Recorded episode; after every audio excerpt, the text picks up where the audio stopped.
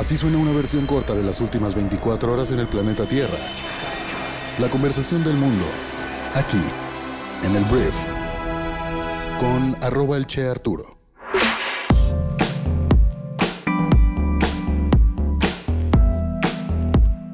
Muy buenos días, bienvenidas, bienvenidos a esto que es el brief para este viernes 7 de octubre. En este podcast vas a informarte con un resumen de las noticias que debes conocer el día de hoy para ser una persona bien informada. Yo soy Arturo Salazar, tu anfitrión y uno de los fundadores de Briefy, la plataforma de microaprendizaje para líderes de negocios. Muchas gracias por estar aquí, vamos a comenzar con esto que es el brief para este San Viernes. Ha llegado el fin de semana.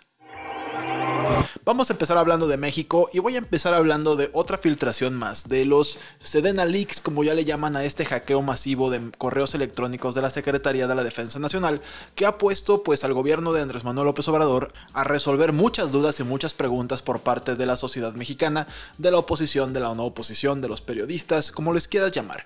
El tema aquí es que ayer se filtró que en su gestión como gobernador de Tabasco, Adán Augusto López Hernández, actual secretario de gobernador y uno de los posibles presidenciables de Morena, nombró como titulares de seguridad en el estado a funcionarios que, según reportes de inteligencia de la Secretaría de la Defensa Nacional, están presuntamente vinculados con el cártel Jalisco Nueva Generación. Se trataría del titular de la Secretaría de Seguridad y Protección Ciudadana, Hernán Bermúdez, y del comisionado de la Policía Estatal, José del Carmen Castillo, quienes se mantienen en sus cargos en la gestión del actual gobernador, Carlos Manuel Merino.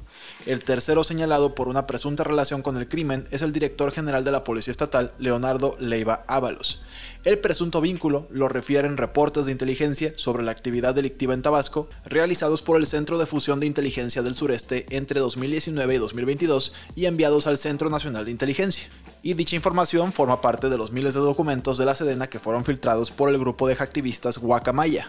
La Sedena había dicho que nada más estaban espiando o como ellos dijeron, haciendo labores de inteligencia con objetivos que estaban dentro del crimen organizado, pero esta noticia no es para llamarle la atención a la Sedena, es para preguntarle al actual secretario de Gobernación por qué nombró a estas personas con presuntos vínculos con el crimen como titulares de la seguridad pública del estado de Tabasco según la Secretaría de la Defensa, que tiene toda la confianza del gobierno federal. Entonces veremos cómo se responde a esta pregunta incómoda, como muchas preguntas incómodas seguirán saliendo.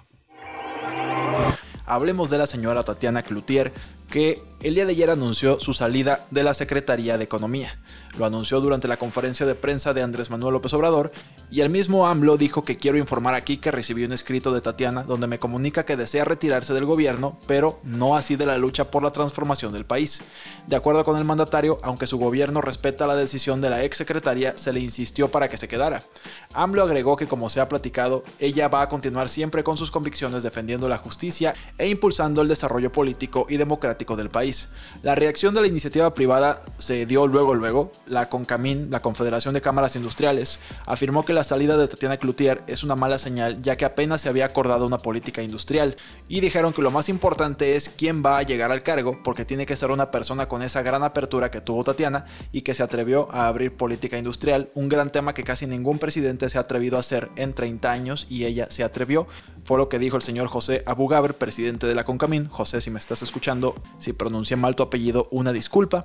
Pero volviendo a Tatiana Cloutier, ella se va en medio de las negociaciones que sostienen los países miembros del tratado entre México, Estados Unidos y Canadá sobre política energética mexicana, siendo pues economía el máximo ente de representación mexicano ante los países vecinos del norte. Y aquí hay una coincidencia que hay gente que dice que no es una coincidencia, porque el día 4 de octubre que fue el martes pasado, se vencieron los primeros 75 días de referencia de negociación. Con todo el alboroto que se armó por el tema de la reforma eléctrica en la que Estados Unidos y Canadá reclaman a México que se le está dando preferencia a las empresas paraestatales en tema de compra de energía en lugar de las empresas extranjeras, muchas de capital de Estados Unidos y Canadá.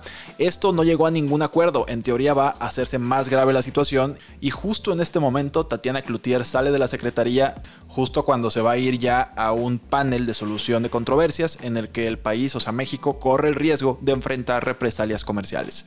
Así deja Tatiana Cloutier la Secretaría de Economía, me imagino el presidente de México no estuvo muy contento, sobre todo porque fue un tema de que le insistieron en quedarse, pero bueno, Tatiana Cloutier deja de ser la Secretaría de Economía de nuestro país.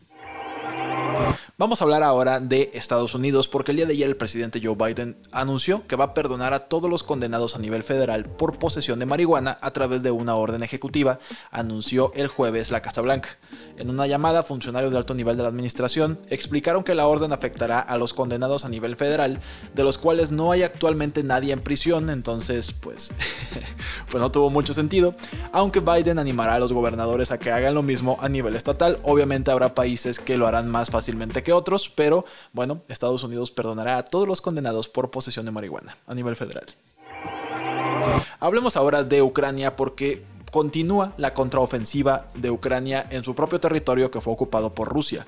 Y están avanzando tan rápido, tanto en el sur como en el este, que ha provocado unas raras críticas públicas de altos funcionarios rusos. Kirill Stremosov, que es el vicegobernador designado por Rusia de la provincia anexada de Kherson, o sea, Rusia puso ahí como un gobernador, vamos a decir un virrey, ¿no? Un virrey en este territorio que es ucraniano, pero que ahora Rusia dice que es Rusia. Este hombre arremetió en contra de los líderes militares incompetentes competentes de Rusia en un mensaje de video. Mientras tanto, un ataque con misiles rusos en un edificio residencial mató al menos a tres personas en Zaporilla, una ciudad controlada por Ucrania. Entonces yo podría decir que esto ya va de bajada y esto va en contra de Rusia, pero esa es mi apuesta. Cada quien tiene sus propios pronósticos. Hablemos de economía porque los ministros de economía de todo el mundo están citados la próxima semana en Washington para la Asamblea Anual del Fondo Monetario Internacional y tras dos años de encuentros telemáticos, uno de los conclaves con mayor poder del mundo vuelve a ser presencial. Las previsiones económicas son un poco malas. El fondo se dispone a rebajar de nuevo las previsiones de crecimiento para 2023 y alerta del riesgo de recesión, según ha adelantado este jueves Cristalina Georgieva, su directora gerente. Ella dijo la economía mundial es como un barco en aguas agitadas. Ya hemos rebajado tres veces nuestras previsiones de crecimiento a solo el 3.2% para el año 2022 y al 2.9% para el año 2023. Y como verán en nuestra actualización de perspectivas de la economía mundial la próxima semana, rebajaremos el crecimiento para el próximo año, ha añadido. Entonces, al parecer no tendremos buenas noticias de esta reunión en Washington, D.C. la próxima semana. Hablemos ahora de Tailandia, una noticia terrible te estoy a punto de dar. 37 personas han muerto, la mayoría niños pequeños, en un ataque sin precedentes con armas y cuchillos en un centro preescolar en el noreste de Tailandia que la verdad ha horrorizado al país y también al mundo. El atacante, un exoficial de policía, abrió fuego mientras los niños dormían en este centro, en esta guardería, alrededor de mediodía del jueves, dijeron la policía y testigos. El atacante condujo su automóvil y disparó a los transeúntes y luego regresó a su casa donde se disparó a sí mismo, a su esposa y a su hijo. Entonces ya identificaron al atacante, un exteniente coronel de la policía de 34 años que había sido despedido de la fuerza el año pasado por posesión de metanfetamina y había comparecido ante el tribunal el jueves pasado por un cargo de drogas y ahora hizo esto. Entonces, bueno, eso fue lo que sucedió en Tailandia. Hablemos de Elon Musk y de Twitter porque están afinando detalles ambas partes para ya cerrar por fin el acuerdo de compra-venta. Representantes del empresario y de la empresa están negociando los detalles de la compra de la compañía después de que el multimillonario anunciara esta semana su intención de ir adelante con el pacto original para hacerse con la red social por unos 44 mil millones de dólares más menos centavos. Según publican este jueves varios medios estadounidenses, las dos partes tratan aún de ponerse de acuerdo sobre los términos finales de la operación en medio de un clima de desconfianza tras meses de disputas. Twitter quiere garantías de que esta vez Elon Musk cumplirá con lo acordado y está considerando opciones como una supervisión judicial del cierre de la venta o exigir el pago de intereses en caso de más retrasos, señala el New York Times. Elon Musk solicitó a un juez el día de ayer que suspenda su litigio con Twitter a la espera de recibir la financiación para este acuerdo, que según dijo se espera que se cierre en torno al 28 de octubre según un documento registrado en el juzgado. Vamos a hablar de un posible gran juicio también de celebridades que está a punto de desatarse entre Brad Pitt y Angelina Jolie, ex esposos. El actor ya reaccionó ante las acusaciones de Angelina Jolie sobre presuntos actos de violencia familiar durante un vuelo, por lo que dejará el caso en manos de su defensa legal. De acuerdo con información del portal US Weekly, el actor de Hollywood aseguró mediante su abogada ser blanco de un ataque proveniente de su ex esposa. El reporte indicó que el ganador del Oscar se dijo responsable de algunas situaciones desafortunadas durante su matrimonio, pero no de los ataques personales. El escándalo entre la expareja hollywoodense se desató luego de una contrademanda de la estrella de Maléfica, donde acusó a Pete de ataques de violencia contra ella y estrangulamiento contra uno de sus hijos. Entonces, esto va a la corte, al parecer también se viene otro desmadrito No sé qué tan público como el de este Johnny Depp y Amber Heard, pero se va a poner feo. Hablemos de un tema que le apachurra el corazón a muchas personas fanáticas del fútbol, porque el futbolista argentino de 35 años, Lionel Messi, ayer aceptó que seguramente el de Qatar 2022 sea su último mundial, para el que reconoce que Argentina llega en un buen momento, con un grupo muy armado y muy fuerte, de hecho competimos México-Argentina en fase de grupos, pese a que consideró que la albiceleste no es la favorita para ganar el mundial. Del grupo yo creo que sí es favorita, ahí pese a quien le pese. El tema es que 35 años, Lionel, igual y si llegas al próximo de 39 años, hoy en día sí se puede. Vamos. Voy a hablar de un caso que escandalizó a la industria femenina del deporte el día de ayer, porque ayer se dio a conocer que el salario de la mascota, de la mascota, o sea, la botarga, la persona que tiene la botarga de los Denver Nuggets, es tres veces más alto que la jugadora de baloncesto mejor pagada en Estados Unidos. El Sports Business Journal ha revelado que Rocky, el león de montaña que ameniza los partidos de su equipo en casa, percibe 625 mil dólares anuales. Y esta cifra, como ya lo dije, supone el triple de lo que cobra Diana Taurasi, la jugadora mejor pagada de la liga femenina estadounidense de baloncesto, la WNBA. El sueldo de Taurasi es de 228 mil dólares anuales, pese a ser una de las grandes estrellas de la liga. La jugadora de los Phoenix Mercury ha ganado tres veces la liga y tiene cinco oros olímpicos, pero su sueldo queda lejos del de una mascota del deporte masculino. La comparación ha indignado a muchas jugadoras y algunas ya tuitearon, en ironía obviamente, puedo aprender a ser una mascota. El salario medio, ahí te va el dato, de una jugadora de la WNBA es de 102 mil dólares, mientras que en la NBA, la masculina, el salario medio es de 8.5 millones de dólares. Los cinco hombres mejor pagados de la liga estadounidense multiplican por más de 200 el sueldo de Taurasi. Mientras tanto, en la WNBA, hasta 8 jugadoras ganan menos de 10 mil dólares. Entonces, así las cosas con la inequidad de género en el mundo y en este caso tocó hablar del deporte estadounidense. Hablando de mujeres, la Academia Suiza el día de ayer premió a Annie Ernaux, autora francesa conocida por sus obras intensamente personales, con el Premio Nobel de Literatura.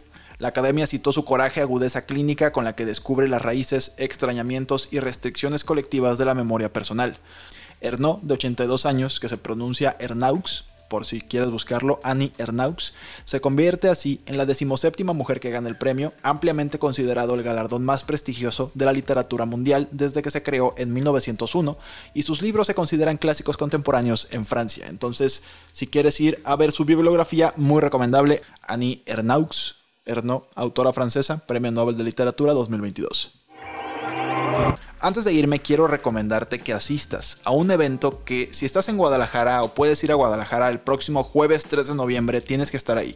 No te pierdas el Open Innovation and Creativity Festival, el primer abierto mexicano de la innovación y la creatividad, un evento diseñado para estudiantes, profesionistas o directores de una empresa, en donde podrás ampliar tu red de networking, conseguir a tu propio socio o mentor, o podrás aprender de más de 30 personas que van a ir a compartir su experiencia en conferencias, paneles. La verdad va a estar muy padre. El evento dura todo el día. Yo voy a dar una conferencia en ese evento. Ahí nos vemos.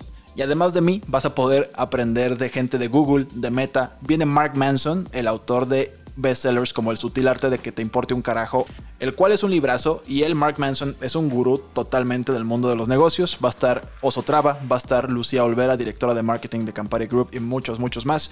Entonces, aquí abajo en la descripción del brief te dejo un link en donde vas a poder ir a conocer más detalles sobre el evento y ahí mismo apartar tus boletos el día de hoy. Entonces, muchísimas gracias por haber estado aquí el día de hoy. Esta fue la conversación del mundo para este viernes y nos escuchamos el próximo lunes en la siguiente edición de esto que es el brief. Yo soy Arturo. Adiós.